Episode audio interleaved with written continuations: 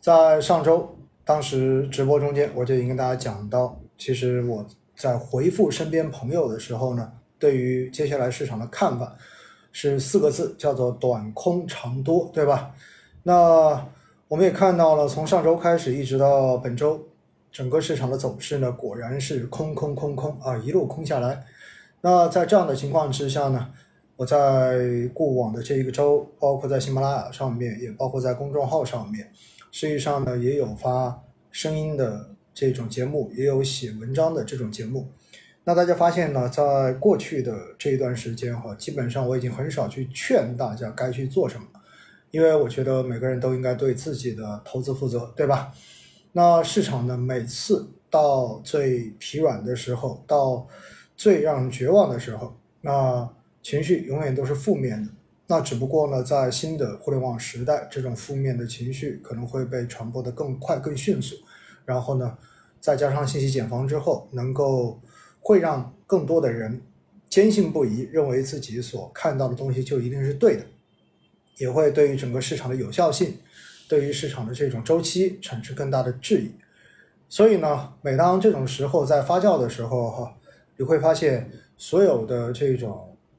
讲解所有的这种疏导，在很大程度上面，其实它都是无效的，或者说它的效用都是非常低的。因为只要市场没有上涨，只要市场没有出现反转，那么你所说的所有的东西，其实都缺乏着让它能够真正去体会的这种实证性的验证。而过往的这种周期的轮换，对吧？包括我们说零七年、零八年、一五年、一八年等等。那么这些东西呢，对于很多投资者来讲的话，其实距离太过于遥远，他们自己没有经历过，所以呢，没有经历过的事情，永远都是道听途说，他没有办法去真正的感受到，或者说知道，在经历了这样子的阶段之后，市场会是怎样的一种方向，怎样的一种走势。因此呢，在这种时候过多的去跟他讲哈。可能一次有用，两次有用，但是三次、四次之后，你会发现它的效用是大幅的在下降的。因此呢，在过去的这段时间，我已经不再去劝大家该去做什么，而我只是告诉大家呢，我会去做什么。比如说，今天我在微博上面，在我的朋友圈里面，我就发今天我是有加仓的。而在周末我所写的公众号的文章中间，我用的题目也是又到了加仓的时点。那这个。东西发出来之后，很多人呢也有一部分哈，就是说啊，我也相信，虽然我现在仍然觉得很动摇，觉得很怀疑，但是呢，我还是愿意再信一次。那今天呢，我在一个评论下面哈，就是今天这个直播预报的评论下面，有朋友说呢，接下来可能是三千点保卫战，对吧？因为已经跌到三千一百点以下了。那我说呢，可能并不一定是三千点，说不定又有机会。搞不好的话，再跌个百分之十，哎，又回到了两千八百点。那在这种情况之下，我就看到有人就是说，如果再跌到两千八百点，那我绝对受不了了。哎，我突然之间就会觉得特别好玩的一个事情哈。大家记得吗？在去年的十月份的时候，十月、十一月的时候，也就是在双十一的那个前后，我所做的新辉夜话直播中间，我特别有跟大家讲过，我说双十一。打折，对吧？股市也在打折，为什么大家不愿意去买，反而总是想着要卖？那现在呢？事后回头去看的话，那个时点肯定是一个值得买的时间，对吗？因为后面我们看到市场连着三个月都是非常强劲的走势，那么进入到二季度之后，才逐渐的掉下来。那等到过完年之后的那段时间，等到市场已经涨上来一月份的那段时间，然后在直播中间呢？当我讲到说当时的一个万德全 A 的股债风险溢价已经回到了百分之六十多，回到回到了百分之五十多这个位置的时候呢，当时在评论区就有很多朋友是怎么回复的？大家记得吗？有很多人就说，如果等到下一次万德全 A 的股债风险溢价又回到百分之八十以上，我就一定不会错过。我当时就说了，我说如果下一次万德全 A 的股债风险溢价又回到百分之八十以上，甚至百分之九十，很有可能市场上证指数有可能又回到了两千八百点、两千九百点。我说如果真的到了那个时候，其实没有太多人敢去买的。虽然大家会在涨上去之后后悔说我为什么没有在百分之八十、百分之九十的股债风险溢价分位的时候去买。但是真的轮到这样的情形再次发生的时候，你会发现绝大多数人根本就不敢买。为什么？因为大家会觉得没有最低，只有更低。大家只会对于当时的市场感到更加的失望，感到更加的绝望。那时至今日哈，我们看到呢，万德全 A 五年期的股债风险溢价分位已经回到了百分之八十五的分位，沪深三百指数的五年期股债风险溢价的分位已经回到了百分之九十一以上的分位。这两个数字都告诉我们，其实现在又到了一个。非常值得去进行股票类、权益类基金配置的时候，而今天经过下跌之后，我特意看了一下，科创五零的五年期的 PE，也就是市盈率的估值分位，已经降到了只有百分之六点多，而创业板的五年期 PE 的分位也是百分之六点多，也就意味着，不管是科创五零也好，还是创业板也好。那么今天收盘之后，全部都已经降到了百分之十以下的市盈率分位，也充分说明在绝对估值的这个数据上面，现在这些指数的估值也是处于一个绝对的底部。但是到了这个时候，如果单纯看这些数据，或者说大家再反过头来回想一下，在今年一月份的时候，当大家看到当时的数据的时候，你的心里是怎么想的？很多人在想的是，如果再给我一次机会，回到去年的四月，回到去年的十月，我一定不会错过那么好的建仓机会。但是现在，事实上就是市场又给了你一次机会。为什么那么多人却在骂骂咧咧？为什么那么多人对于市场反而没有任何的信心？为什么那么多人迅速的就把几个月前、半年之前曾经给自己说过的话全部都忘记了呢？所以，我们经常会说，哈，数据到底有没有效？数据是有效的。指标到底有没有用？指标是有用的。但是，为什么那么多人还是赚不到钱？为什么那么多人到最后还是会亏钱呢？这是一个非常好的问题。因为在昨天的推文下面，我看到有人说，不要迷信指标。如果一个指标是有效的，那么所有人都能赚到钱。然后我给他回了一句话，我说。好吧，我现在问你，你相信这个指标吗？如果你不相信的话，那么这个指标正不正确，其实一点关系都没有。而如果你相信这个指标的话，那回过头来，你能根据这个指标而做出正确的动作吗？哎，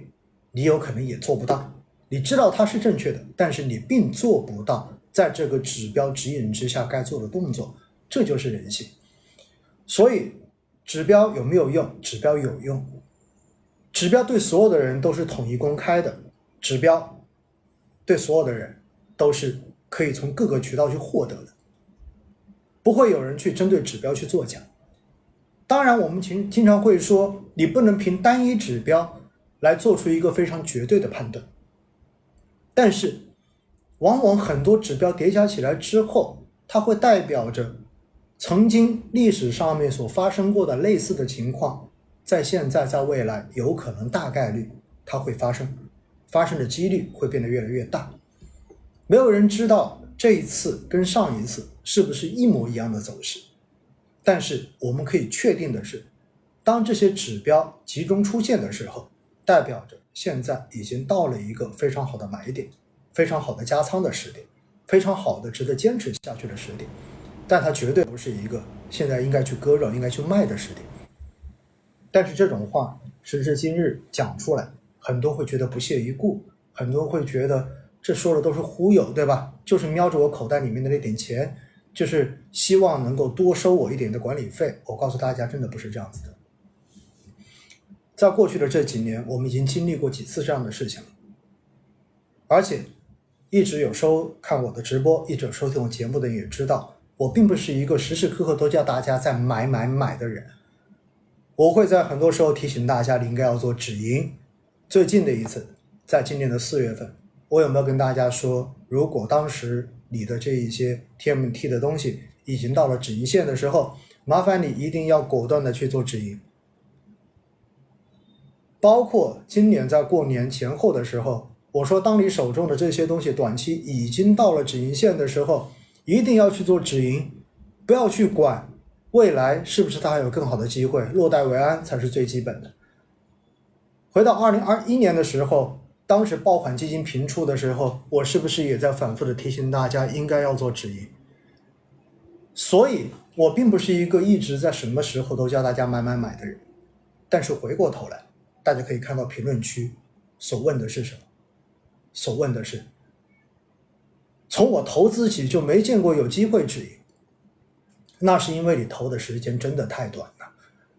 你可能到现在为止投的时间也才刚刚好满三年左右而已。在前天还是上周哪一天的节目下面，我看到有个人留了个言，说从二零一七年投资到现在就从来没有赚过钱。针对这样子的留言，我就毫不客气的给他回了一句。我说，如果从二零一七年你就在做投资，到现在为止，你居然跟我说你从来没有赚过钱，那我真的不知道你是怎么投的。因为二零一九年到二零二一年，连续三年市场上的平均收益都是相当可观的。如果你连这样子的市场你都没有办法赚到钱，那我觉得确实，也许这些人也本身不适合去做投资。所以哈，我想今天想要一开始跟大家聊到的，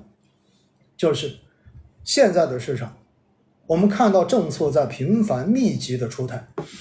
但是在网络上面特别好玩的一个事情就是，所有的政策出来之后都会被调侃为不达预期，都会说这些政策不够力度。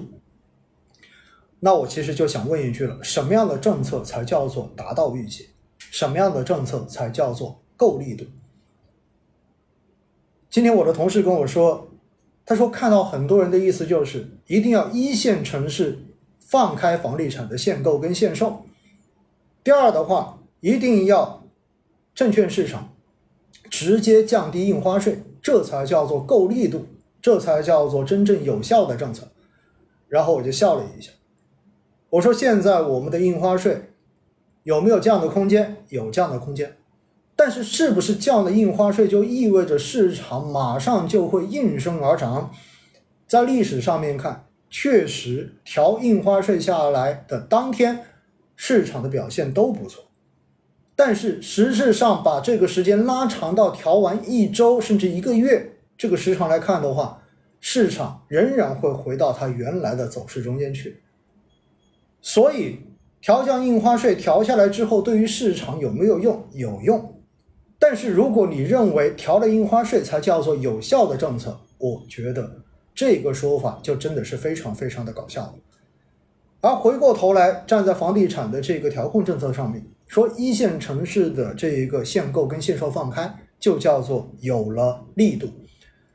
那有没有可能放开？我个人觉得有可能放开。为什么？因为政治局会议对于现在房地产市场的表态是。房地产市场的供求关系已经发生了非常重大的变化，意味着对于整个房地产的供与求这两者之间的关系已经开始产生了在认知上面的调整。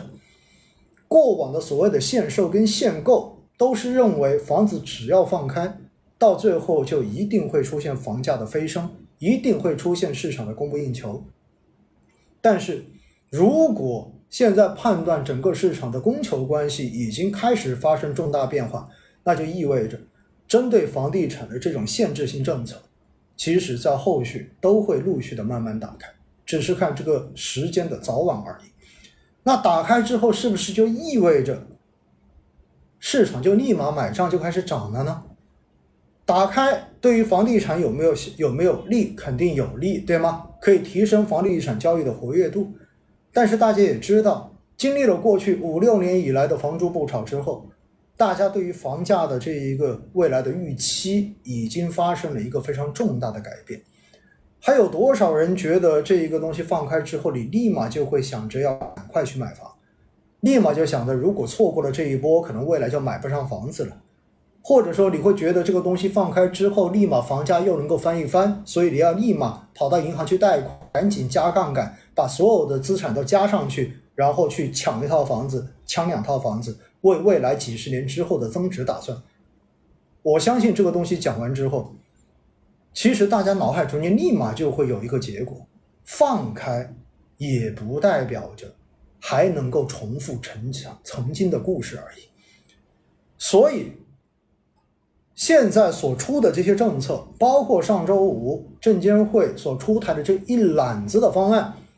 这些难道就不叫做利好吗？这些肯定肯定也是利好啊。但是为什么大家到最后所关注的就是延长交易时间，被人调侃为到最后变成加钟，对吗？然后认为其他的东西一点意义都没有。不是这样子的，我告诉大家，其实每一次市场的情绪走到底部的时候，利好出来都会大都会被大家解读为利空，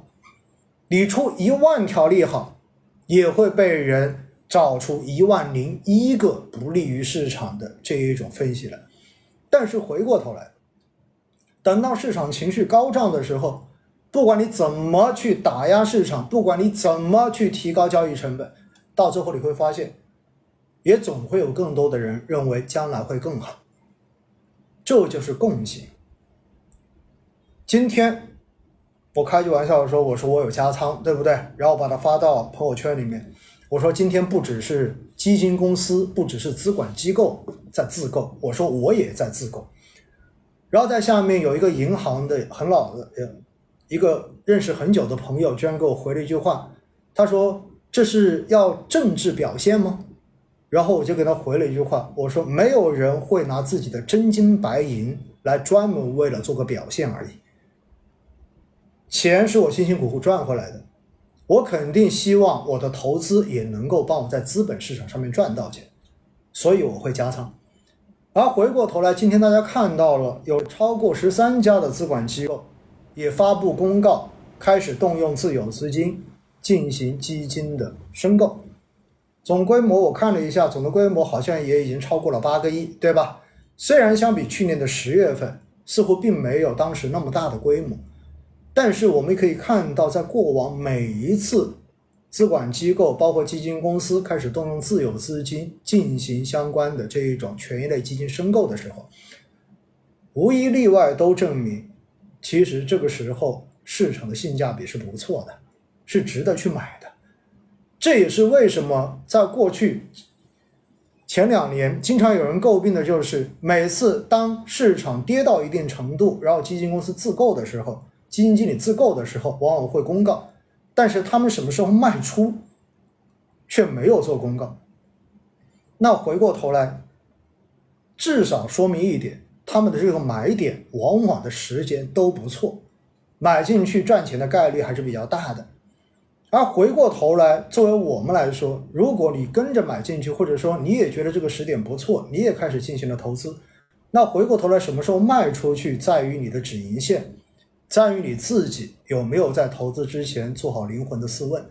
如果你做好的话，你自然知道什么时候该把它卖出去。同样的，如果你有了解一些专业知识，有去看一些数据指标的话，那你自然也会知道什么时候应该要去买，什么时候应该要坚持下去。今天整个市场的走势我们看得很清楚，在上午的时候基本上是不温不火，对吧？略微有些跌，但是午后的话呢，稍微往上拉了一拉，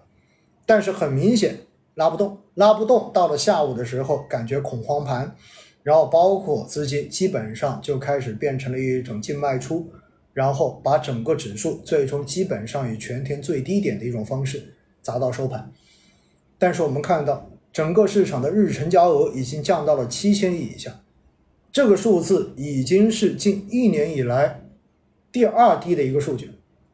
第一低在什么时候呢？第一低在今年的七月二十四号，也就是当时周一我们也在做星空夜话直播。当天，政治局会议召开，大家都在等待着政治局会议到底会对于下半年的经济做出怎样的部署。那一天的成交量是近一年以来的最低，然后今天的这一个是第二低。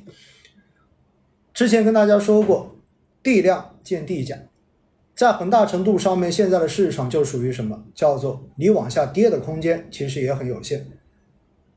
真正手中拿了筹码的人也觉得，其实现在市场基本上已经跌无可跌，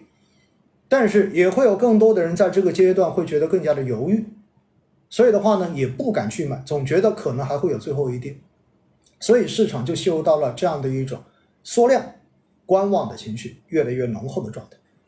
但是，正像刚才一直跟大家说的，我们所看到，不管是绝对估值指标还是相对估值指标，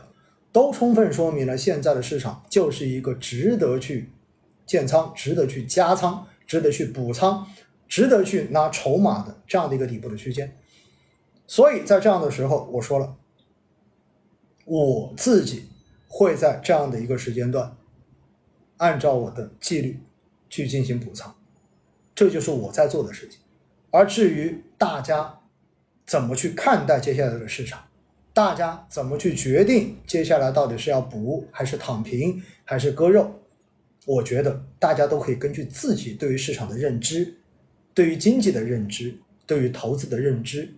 以及根据自己的风险承受能力，以及自己还到底剩余多少资金、自己仓位的这个高低，来做出符合自己。想法的决定，我又会想到，在过去的这一两年，我经常会说的一句话。这句话呢，我每次说出来，有些人都会觉得有道理，但是有些人真正到了这个时候，往往忘记了。那就是，当市场疯狂的时候，你卖也对，不卖也对，但买大概率是不对的。而现在又到了另外一个极端，那就是当市场恐慌的时候，你买也对，不买也对。但卖大概率是不对的，所以现在到底该做什么？我觉得大家可以自己去考量。所以哈，我不是劝大家什么，大家觉得谁还敢买，买进就去亏，那么你可以全部都卖掉，离开这个市场，远离这个市场，或者把自己的钱全部都花掉。我觉得这对于你来讲就是最佳的选择。每个人都对自己的钱负责就 OK 了。每个人到最后也都是为自己的认知买单，所以在现在又到了一个什么样的时刻呢？叫做悲观者永远正确，乐观者就在赚钱。现在就是这么一个时点，所以呢，你可自己可以选择到底该做什么。